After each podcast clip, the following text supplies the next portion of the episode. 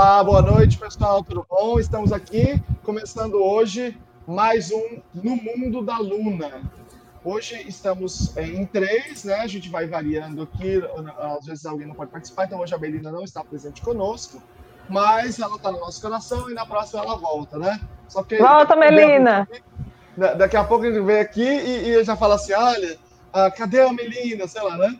Então a gente vai fazer o movimento Volta Melina aqui, já está estabelecido, e nós começamos uh, hoje aqui a falar sobre procrastinação. Na verdade, era para ter começado às seis, começamos às seis e um, porque sabe como é que é? A gente pode deixar um pouquinho depois, mas a gente procrastinou bem pouquinho.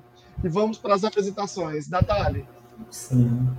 Boa noite, lunáticos. Eu sou Natália Brito, Lunático. sou psicóloga mestre em psicologia, e é um prazer estar aqui com vocês hoje para falar desse tema tão maravilhoso que eu já vi, eu já venho falando desde o começo da pandemia sobre ele lá no meu Instagram. Quem me acompanha sabe como é que tá o rojão. Mas é isso aí. Umbi. Boa noite, gente. Meu nome é Umbelino Neto, sou psicólogo, é, doutor em Universidade Federal de São Carlos. E esse tema aí é um tema que estamos vivendo na pele, né? E vamos falar um pouco sobre ele. Precisamente. E meu nome é Luciano Lacerda, sou doutor em Educação pela PUC São Paulo e terminei o pós-doc lá na FCI, graças a Deus. Uhul! Agora, Parabéns! Eu não procrastinei, você tá vendo? Então eu tenho autoridade para falar desse assunto aqui. Bom, mas esse assunto não é nada novo, ele já é um assunto bem antigo para provar. Vou colocar uma poesia bem antiga já é, sobre esse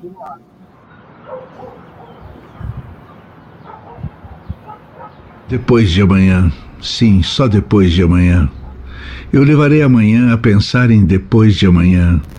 E assim será possível. Mas hoje não. Não, hoje nada. Hoje não posso. A persistência confusa da minha subjetividade objetiva, o sono da minha vida real intercalado, o cansaço antecipado e infinito, um cansaço de mundos para apanhar um elétrico. Esta espécie de alma, só depois de amanhã. Hoje quero preparar-me Quero preparar-me para pensar amanhã no dia seguinte. Ele é que é decisivo. Tenho já o plano traçado, mas não, hoje não traço planos. Amanhã é o dia dos planos. Amanhã sentar-me-ei a secretária para conquistar o mundo, mas só conquistarei o mundo depois de amanhã. Eu tenho vontade de chorar. Eu tenho vontade de chorar muito, de repente, de dentro. Não, não, não queiram saber mais nada. É segredo, não digo. Só depois de amanhã. Quando eu era criança, o circo de domingo divertia-me toda a semana. Hoje, só me diverte o circo de domingo de toda a semana de minha infância. Depois de amanhã, eu serei outro. A minha vida triunfar-se-á. Todas as minhas qualidades reais de inteligente, lido e prático serão convocadas por um edital, mas por um edital de amanhã. Hoje eu quero dormir, redigirei amanhã. Por hoje, qual é o espetáculo que me repetiria a infância? Mesmo para eu comprar os bilhetes amanhã, que depois de amanhã é que está bem o espetáculo. Antes não. Depois de amanhã, eu terei a pose pública que amanhã estudarei. Depois de amanhã, eu serei finalmente o que hoje não posso nunca ser. Só depois de amanhã. Eu tenho sono, como o frio de um cão vadio. Tenho muito sono. Amanhã te direi as palavras. Ou depois de amanhã. Sim, talvez só depois de amanhã, o porvir, sim, o porvir.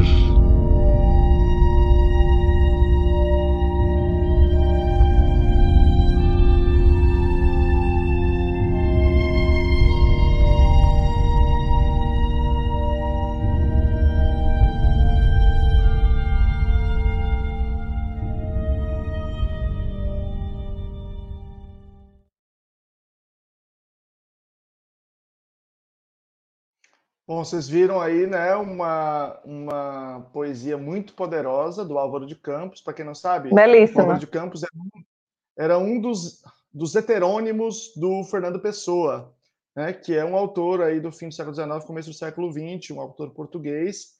E quem está declamando é o Abujan, que, putz, é, ele declamando é, é, é incrível, né? É, e, ou seja, e, e, e, as questões, portanto, a procrastinação não é uma coisa nova, mas ela não é uma coisa de sempre também.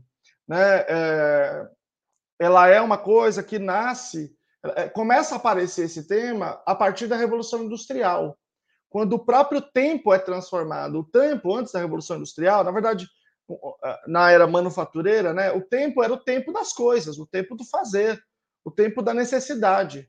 E, e, ou seja, se eu tenho que fazer alguma coisa, qual é o tempo que eu preciso para ter acesso àquela comida? Qual é o tempo que eu preciso para ter a, a, acesso àquele bem? Quando vem o, o, a Revolução Industrial, o tempo passa a ser o tempo da fábrica, o tempo contratado. Né? Você contrata um funcionário para trabalhar oito horas por dia. Né? Não existia sequer é, essa estrutura de medição do tempo que a gente tem hoje. E aí surge eh, também o fenômeno da procrastinação.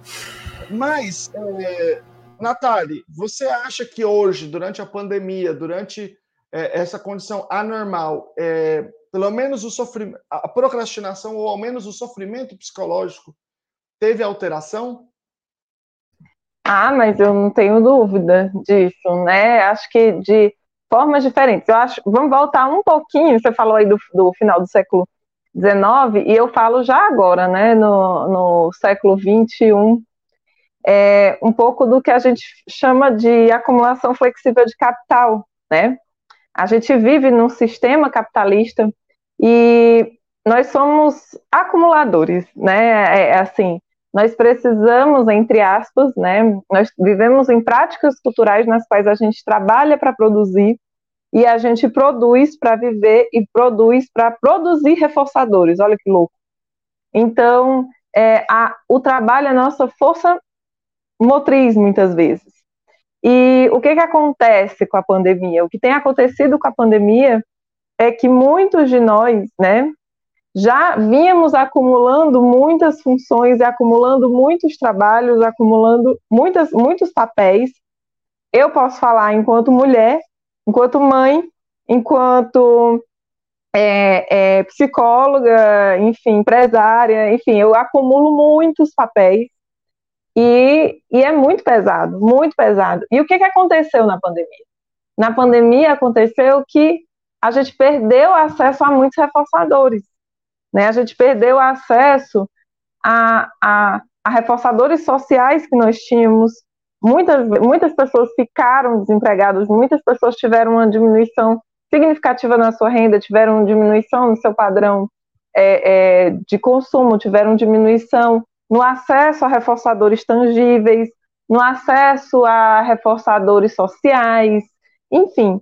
E acontece que essa, esse estado de, de privação, esse estado de, de, de extinção mesmo, que vários comportamentos entraram, é, é, acabaram desenvolvendo em muitas pessoas um quadro de desamparo, que é, né, acho que vocês podem depois falar um pouquinho mais sobre isso, mas essa situação de desamparo é meio que não adianta eu me comportar, porque eu não vou, não vou ter reforçador ali, entendeu? Então, para que produzir se eu não tenho é, consequência? Não adianta fazer, né?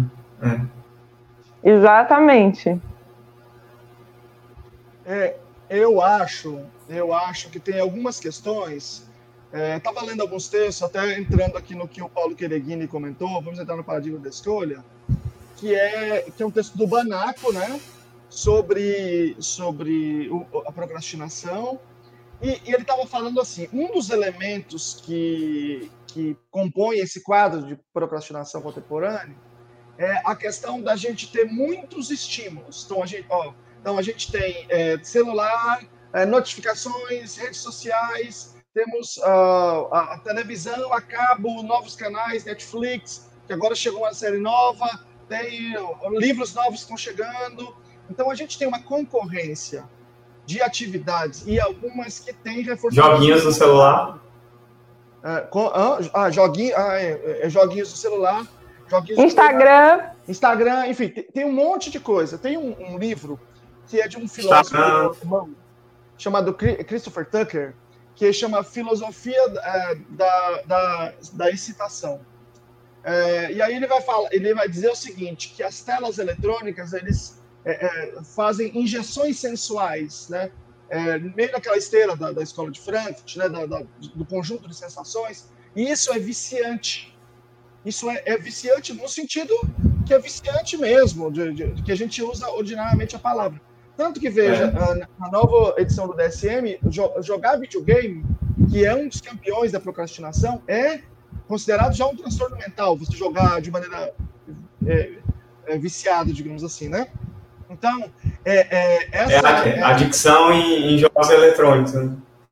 Exatamente. Chama filosofia da sensação, desculpe. E aí dentro ele fala das injeções sensuais.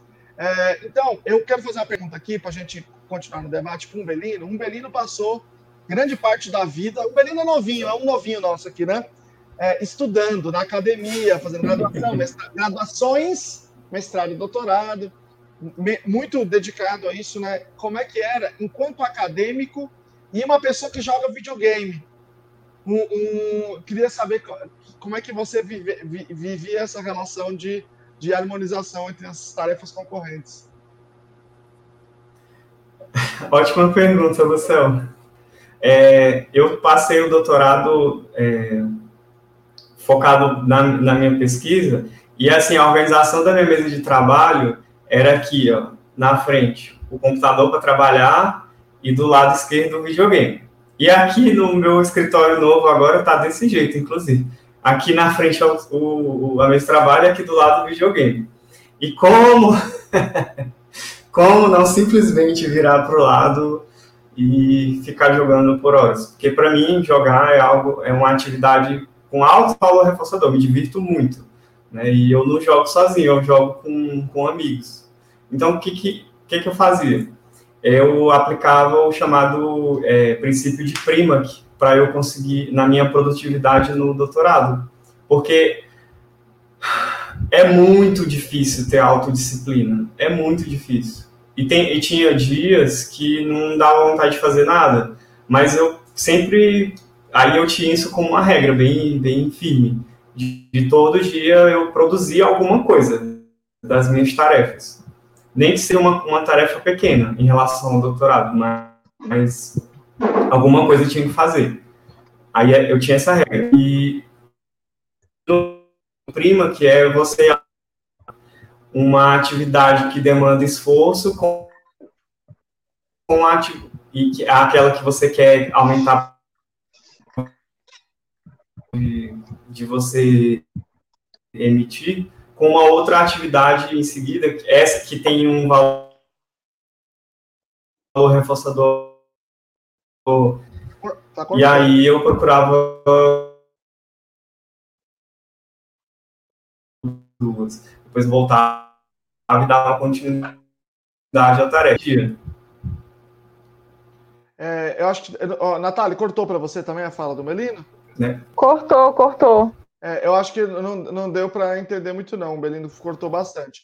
É, vou, se eu entendi bem, ah, é, ele utilizava o princípio de Prema, que é o, que é o, ah, é o seguinte: em geral, é o seguinte: uma atividade de alta probabilidade quando ela é disposta depois de uma, de uma atividade de baixa probabilidade, faz com que o comportamento de baixa probabilidade aumente de probabilidade. Então, jogar é muito de alta probabilidade. Vamos dizer assim, o indivíduo gosta muito, se engaja muito de maneira independente. Então, é, é, ele, ele, ele só jogava depois de fazer uma atividade acadêmica. Isso fazia com que a atividade acadêmica aumentava de, aumentasse de probabilidade. E, ele tá... Isso. e tem uma coisa também aí, né? Que é, é jogar é, acessar o Instagram, são coisas, voltando aí para o reforço, são coisas que produzem reforço muito, muito rápido e muito imediato, né? Porque é isso, se eu estou aqui, eu posto uma foto, uh, aí já tem um milhão de curtidas. Né? Então, é, é, tem isso, é muito difícil você administrar, de fato, essas consequências dentro das escolhas. E, e que tem muito a ver com o paradigma da escolha que o Paulo Quereguini citou, é, é, o custo de resposta, né? Porque o custo de resposta de eu postar no Instagram é chuft. escreva aqui, é um minutinho. Eu não tenho o, o, o, a energia que você tem. Você ficar aqui rodando, rolando. É, é, é muito menor. E se você pensar, durante a pandemia, é, qual foi o grande reforçador que foi negado? Né? O, o, principal foi o social, da interação social. Então, essas mídias, elas, de alguma forma, su suprem, mesmo que não exatamente da mesma forma, essa necessidade. É, agora, tem um comentário aqui do, do Paulo Liberalesso, ele escreveu assim, ó, eu me, eu me sinto extremamente reforçado por ficar só em casa e no meu consultório. Não preciso ir a mais nenhum lugar é, que eu era obrigado a ir e que eu não suportava. Se ninguém estivesse morrendo e a economia estivesse bem, viveria assim para sempre. Paulo, confesso para você que esse é o meu medo. É medo mesmo, porque, cara, pra, eu estou gostando muito dessa parada. E, e, isso, isso, sempre foi, eu sempre falei isso, já publiquei isso outras vezes, que meu medo é de ficar cada vez mais isolado, isolado e misantrópico, cada vez mais é, tornando. É, é, porque o fato é que você não vai ter acesso a experiências sociais é, públicas reforçadoras e, e, aquilo vai aumentando cada vez mais de, de aversividade. Né? E pode eu acho que são experiências bem diferentes, né? Eu conheço algumas pessoas que estão vivenciando isso que o Paulo está falando, assim, eu, é, é, de ah, agora eu estou no canto que eu quero, né? eu estou em casa. Mas existe uma, uma, uma porrada gigante de pessoas também que tem vivido o outro extremo, que é o quê? Né? tem ficado em casa acumulando diversas funções, né? O filho antes ia para a escola, não está indo. É, você tem que lidar com uma série de coisas que antes você não lidava. Então, eu, eu, eu vi também muitos comentários aí, as pessoas dizendo que estão cansadas, que estão esgotadas. Um dia desse eu, eu respondi uma pesquisa da, da acho que de um, um doutorado da UNB, um, um doutorando da UNB, que era justamente sobre o estresse na pandemia de mães de filhos pequenos, né? E estava rolando essa pesquisa nos grupos de mães que eu, que eu participo. Então, eu acho que a gente tem aí inúmeras, inúmeras realidades diferentes. E acho que essa é uma variável bem importante, né? Das, das mães de, de crianças.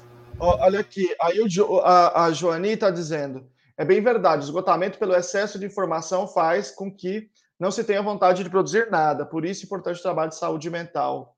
É, e aí, a saúde mental de vocês, como é que tá? Fala para mim. O que vocês estão é, pensando? E, e, e, amigos e colegas em relação à depressão, ansiedade, esse tipo de coisa. Como é que você tá, Ambelina? Será que ele tá ouvindo a gente? Para a gente ou para o pessoal, para todo mundo? A, a minha conexão melhorou?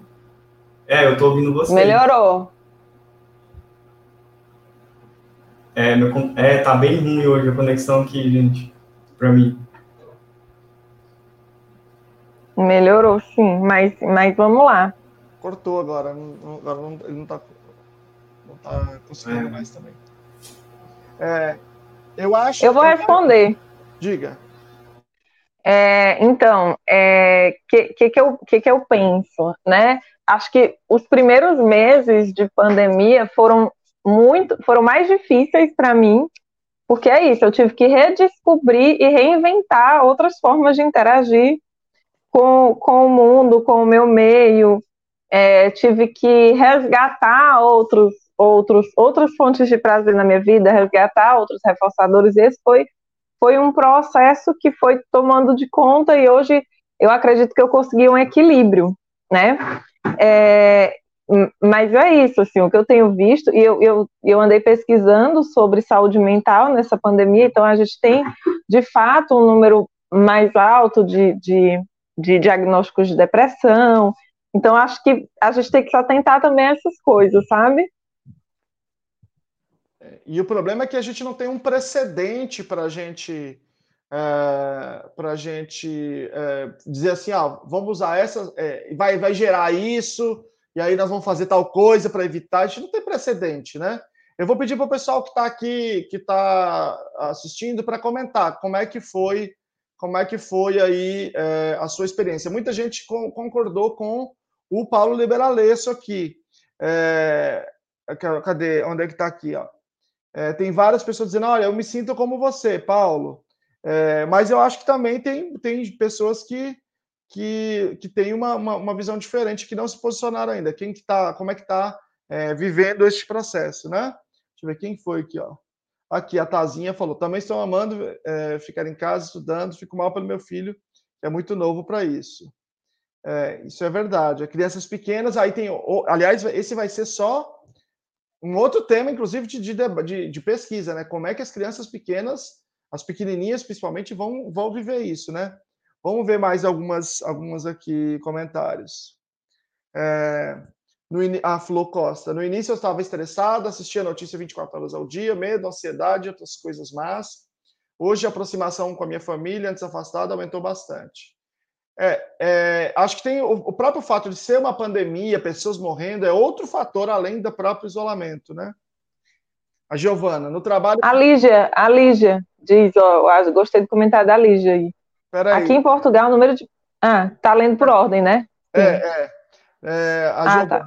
No trabalho, para mim, continua igual, pois trabalho em hospital. Eu amo ficar em casa. O que está sendo mais difícil é a questão de administrar as atividades da escola online para os meus filhos. Escola é outro pepino. Sheila, estar em casa com uma criança do espectro foi bem complicado, mas depois de alguns meses nos reinventamos, porém quero o normal de volta. Uh, aqui, Simone, agora descobri que falo mais comigo mesmo. É pior que estou respondendo para mim mesmo. É, o problema é que quando eu começar a, falar, começar a falar com um animal, com um objeto, com planta, não tem problema. O problema é quando a planta começar a responder. Aí é. Ei, Sheila, Sheila, esse negócio de novo normal dá vontade de mandar lá para PQP, né? Porque eu não aguento mais. Novo normal, novo normal. Gente, não tem novo normal. Não é normal isso que a gente está vivendo, entendeu? Aí o da Lígia. Você quer ler? Posso ler.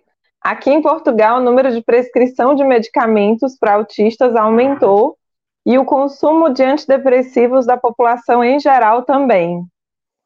Pois é, então isso, é, ou seja, estamos falando do mundo inteiro. Uh, aqui a Cristiane falou que gostando de ficar em casa, eu sinto falta do contato pessoal. É, a Joani também, estou gostando de atender em casa, mas preciso de descanso, uma necessidade é, particular minha viajar. A Jéssica, uma grande dificuldade que eu observei é iniciar o processo de gradativa retomada no mundo real. Sair de casa e ver pessoas com máscara, ter distância, se torna aversivo para muito sair de casa. Eu estou assistindo só filme, série assim, meu Deus, esse povo pegando na mão, olha lá, tudo sem máscara. E isso, é, cara, isso tem sido, é impressionante isso, quando eu estou assistindo filme, assim, sério. É né? impressionante como a gente fica sob controle disso, né? É a gente está cada vez mais sob controle, porque isso a gente precisa disso, dessa, desse alerta para conseguir se comportar, sair. Eu vou ler alguns, alguns é, comentários do professor Banaco. O professor Banaco, para quem não sabe, é um, um, um grande nome da análise do comportamento e é um cara que reflete muito sobre a questão da procrastinação. Né? Procrastinação é um tema muito estudado em análise do comportamento, tem vários protocolos, checklists, escalas principalmente quando a gente fala de comportamento acadêmico. Então, ele pegou aí as pesquisas e sumarizou algumas estratégias que podem diminuir, é, que, que, eu vou ler aqui. Ó. É, divida sua tarefa de grande porte em pequenos objetivos. Então, eu divido a tarefa em pequeninos objetivos. Isso é muito legal, é uma modelagem. E objetivos, e objetivos que você consegue cumprir, né? Isso, Porque é isso, não adianta você pensar em objetivo, ah, porque eu quero, hoje eu vou pedalar 10 quilômetros, eu sei que eu não consigo pedalar 3. Exatamente. É, tire tudo da sua frente que sinaliza o objetivo final. Então, assim, as coisas que você vai fazer ainda, você tira da sua frente. Você põe só aquilo que você está fazendo agora. Né? Só a atividade que você tem que fazer agora. O resto você esconde, literalmente, ele, ele diz. Eu vou até colocar o texto para vocês, tá? Depois. Tá na BPMC. É, deixa à vista o material que você. Se você deixar à vista o que você está fazendo e aquilo que você já cumpriu. Aí você deixa à vista. É, intercale pequenas atividades, pequenas etapas com atividades rápidas. Ir à internet um pouquinho, dar uma visita, comer uma coisinha na geladeira. Então você tem lá, você tem que trabalhar três horas. Daqui 20 minutos você dá, como pega um negocinho ali, uma beliscada, dá uma olhadinha aqui na, na sua, no seu Instagram, mas com um tempo é, razoável. Programe para de quando, de quando em quando você fazer uma revisão do processo. Dá uma olhada, porque você precisa programar o tempo. Quanto eu já fiz e quanto eu faço. Ainda tem para fazer. Faz de, de vez em quando você dá uma olhada nesse olhar geral. Não, ele não, de quando em quando depende do tamanho da tarefa, né? Quando é esse. Quando encontrar uma dificuldade, pare, faça alguma coisa completamente diferente e depois você volta. Quando aquilo ficar muito aversivo. E por fim, antes de terminar a tarefa, você faz uma revisão por completo. Agora, tem uma outra coisa, só rapidamente, a gente vai é, terminar hoje um pouco mais cedo, tá, pessoal? Mas eu quero só é, acrescentar um tópico bem interessante em relação a isso, que é que é uma coisa, a, a Natália, que eu vejo pouco estudado pela análise do comportamento, como um remédio pode mudar comportamento. Então, nesse caso, por exemplo, tem muita gente tomando Ritalina e Venvance, é, que são é, remédios que... Tem dados, você conhece dados sobre, sobre isso agora na pandemia? Se aumentou prescrição de, de de fármaco assim? Não, eu não vi, eu não, eu não observei esse número. Eu vi de, de antidepressivo, isso eu tinha visto, mas de, de desses estimulantes eu não tinha visto, não. Mas eu acho que, que aumentou bastante. Por toda sorte, se não aumentou bastante, nos últimos anos, o fenômeno da, da, da, da, da procrastinação, o fenômeno já é, já tem um tempo, né, é, em que a gente está discutindo isso, então tem aumentado muito. Então, não é, mas eu acho muito curioso como é, se a gente entende o comportamento como uma relação entre organismo e ambiente, como que o medicamento é capaz de mudar a sensibilidade do organismo ao ambiente. Então, o mesmo ambiente pode agir de maneira diferente sobre o organismo e fazer ele se comportar de maneira diferente. Eu gosto de uma fala, não sei se foi o Banaco a vez que eu ouvi no ABPMC que falou, ele fala assim, é, o, o, a, o medicamento ele modifica a sensibilidade do organismo, mas ele não ensina comportamento, né? Sim. Então, por exemplo, eu, vou, eu tenho que fazer uma atividade. Essa atividade me dá X reforçador, certo? É, e é uma atividade é, intelectual, enfim. E aí, quando eu tomo um remédio, eu fico. Uma, é, a Natália tinha dito que o celular dela estava acabando já a bateria é, ele fica, o indivíduo fica mais sensível àquele reforçador. E o, e o custo de resposta dele se engajar à atividade e, e de, de fazer, ele diminui. Então, isso é muito, muito interessante. Hoje, gente, é, foi assim um dia totalmente atípico, porque um Belino, a internet dele deu. Ah, não, ela conseguiu voltar. Eu tinha até falado pro povo já que seu, celular estava caindo a bateria. Tá, tá caindo, tá 5%, mas dá. É, porque sem querer eu apertei para sair aqui. Ah, entendi. É. Foi a pecinha atrás do celular, então, por enquanto, né? Foi. É, é, então, eu, é, o que eu estou querendo dizer é o seguinte: o que eu falei é o seguinte: o remédio modifica a sensibilidade no sentido de que, é, eventualmente, aumenta o valor do reforçador como uma operação motivacional, e diminui o custo de resposta de você se engajar numa atividade intelectual.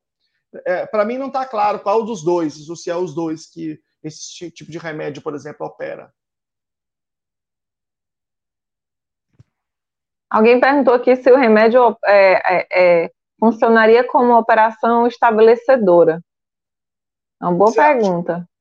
É, então, eu não sei se é, ou, ou se ele na verdade, é o efeito do remédio produz uma operação estabelecedora, um efeito é. estabelecedor, ou, ou, isso é, aumenta o valor do reforçador, ou isso. ele diminui o custo de resposta é, do, do, da própria atividade. Que, que, talvez, de certa forma, pode ser interpretado da mesma forma, ou seja, a atividade se torna menos aversiva. Você reduz uhum. a abolidora, né? O, o Felipe falou, em um bate-papo, um debate do bate-papo behaviorista, algo assim, acho que é o Boteco Behaviorista. Eles citaram também sobre os sistemas, esquemas de reforçamento e o trabalho do Travis Thompson sobre os esquemas de reforçamento podem influenciar isso. Sim, esse é um outro. É um, então, isso que o Banaco descreveu foi fazer um esquema de reforçamento. E existe muito estudo também sobre lei da igualação, sobre escolha e lei da igualação. Existem é, estudos matemáticos, inclusive, sobre o comportamento da escolha, existe uma linha de pesquisa bem, bem grande aí. É, Para quem não sabe, pessoal, a lei da igualação é, a, é, um, é, um, campo de estudo, né? É, a lei da igualação é a relação entre o valor aversivo de um comportamento e o valor reforçador dele. Quando é que a gente se comporta? Quando o valor reforçador é maior do que o, valor aversivo dele. Né? E, e a, vou dar um exemplo: eu estou com fome. Então, o valor reforçador da comida está bem alto, o valor aversivo está baixo. E aí, quando eu como, o valor aversivo se torna mais alto, o reforçador mais baixo, porque eu estou saciado. E aí, uh, na medida que eu vou ficando privado, essa relação vai mudando. Quando eu, o valor reforçador passa, e aí eu me comporto de novo, aí eu janto, sei lá, tomo café. É, então, tudo, tudo na vida é, é isso. O, o Banaco, uma das coisas que o Banaco discutiu no texto é exatamente isso.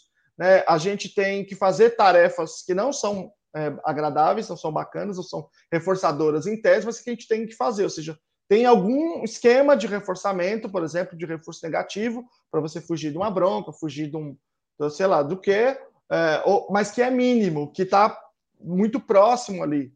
E, e, uma outra coisa interessante, que nem deu tempo da gente discutir, Natália, é como que a procrastinação produz é, um sentimento de culpa. Vou colocar culpa. uma aqui. Culpa, muito, demais. Mas é isso, muitas vezes o sentimento de culpa, ele é, ele é produzido, né? Ele é um produto, ele é um, um produto mesmo, colateral dessas contingências, dessas contingências é, de controle, né? De eu tentar controlar, né, a, a minha tentar controlar o meu comportamento, tentar controlar as consequências do meu comportamento. E, e aí essa, esse sentimento de culpa, né, ele, ele é meio que um efeito colateral, ele elicia respondentes, né, e aí existem vários pensamentos aí que são, que são operantes que acompanham essa cadeia aí de resposta. Ou, ou Porque muitas vezes quando eu me engajo numa culpa, eu também evito sentir aquilo, tá entendendo? Sim. Então, por exemplo, uh, vamos pensar aí um pouco. Existe uma, uma cultura, ou seja, existe uma prática verbal de que nós temos que ser produtivos, de que este é o, o bom, né? de que este é o, é o aprovável, é isso que as pessoas querem, é o que eu quero para mim. Só que para eu ser o bom, se é para eu produzir tal como as pessoas querem, eu preciso emitir um conjunto de respostas cujo, cujo custo é muito alto. E, portanto, eu procrastino e, e não, e não é, me comporto.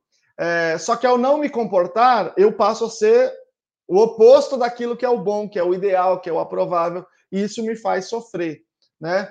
É, ou seja, no final das contas, as coisas estão relacionadas em termos de lei da igualação a o quanto aquilo, aquilo é, é, me faz sofrer e o quanto que aquilo me exige em termos de custo de resposta, é, que é um custo de resposta muito alto. Então, ou seja, é, é uma, uma, uma relação que, de qualquer forma, você tem perda.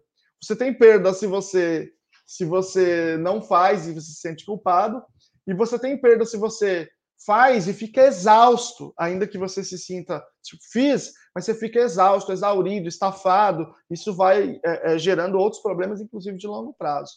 É, a... De longo prazo, aí você também não consegue mais fazer quando você está exausto, né? Exatamente. E aí vira uma bola de neve. E é isso, assim. E aí vira. E a cultura, e, a, é, e essa prática cultural do individualismo, né? E, e, teve até uma frase que repercutiu muito é, é, esses últimos meses, né? Você que lute. É. Tipo, é, reforça muito isso, esse padrão. Exatamente. Tem uma, tem uma uma condição máxima, né, que você chega nisso a longo prazo, a que nós chamamos de síndrome de burnout, que eu acho que é a expressão assim bem clara deste processo, né? É, eu, eu, lembro que a primeira vez que eu vi esse negócio assim, eu achei que era Burnout, porque era coisa francesa, coisa assim, né? É, e, e aí que eu fui entender, quando você entende o nome, você entende até a natureza um pouco do fenômeno. Burn out, é a queima total, é o esgotamento, é quando você se acaba dentro daquele processo. Né? Você exaure tudo que você tem é, durante esse processo de, de, de se comportar. É, e eu acho isso realmente uma coisa é, muito muito preocupante. Eu já passei por isso e isso atinge muito professores, professores médicos e policiais e enfermeiras. Acho que essas são as quatro categorias que mais sofrem desse fenômeno assim é, de maneira muito grave. É, e o burnout, assim, o, o, mais complicado é que muitas vezes a própria pessoa que está passando, ela não percebe, né? Ela não discrimina. Então, você está passando por uma situação de estresse extremo, porque você está com uma carga elevada, né?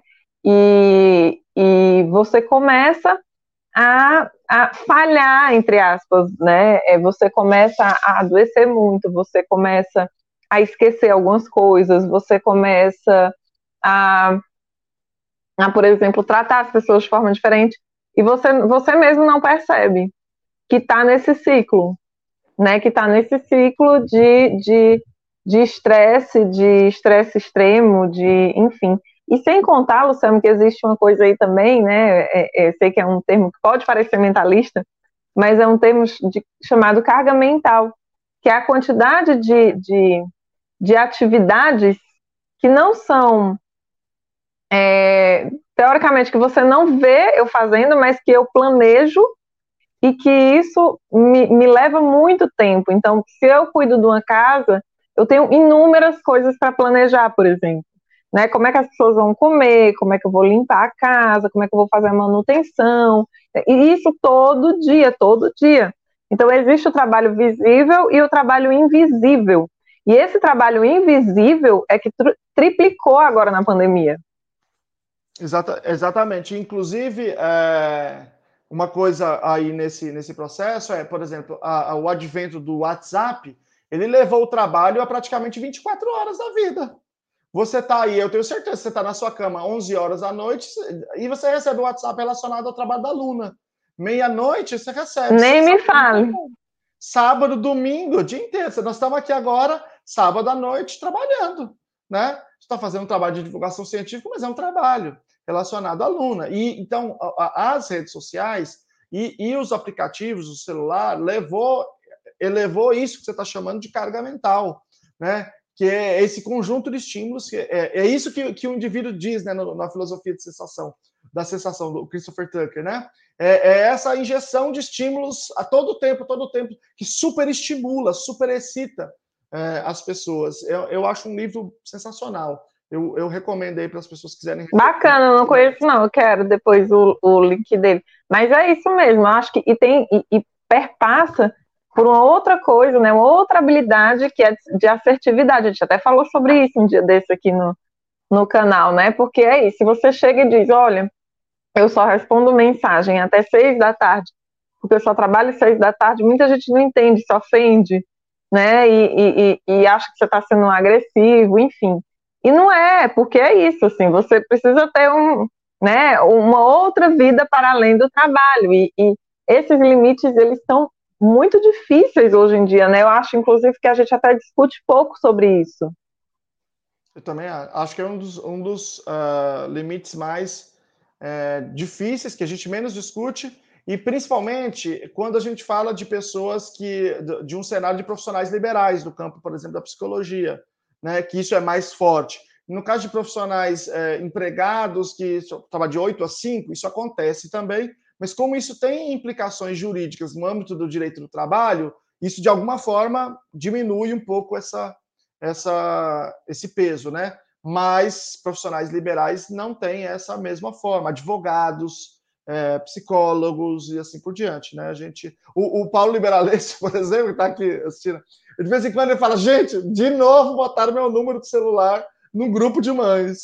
Por quê? Porque né, o paciente tem, o, a mãe tem, tem, porque ele atende meninos que têm epilepsia, que tem situações graves, que eventualmente precisa entrar em contato, aí de repente a mãe vai lá e puf, te põe no grupo de mães. E aí ele fica doido.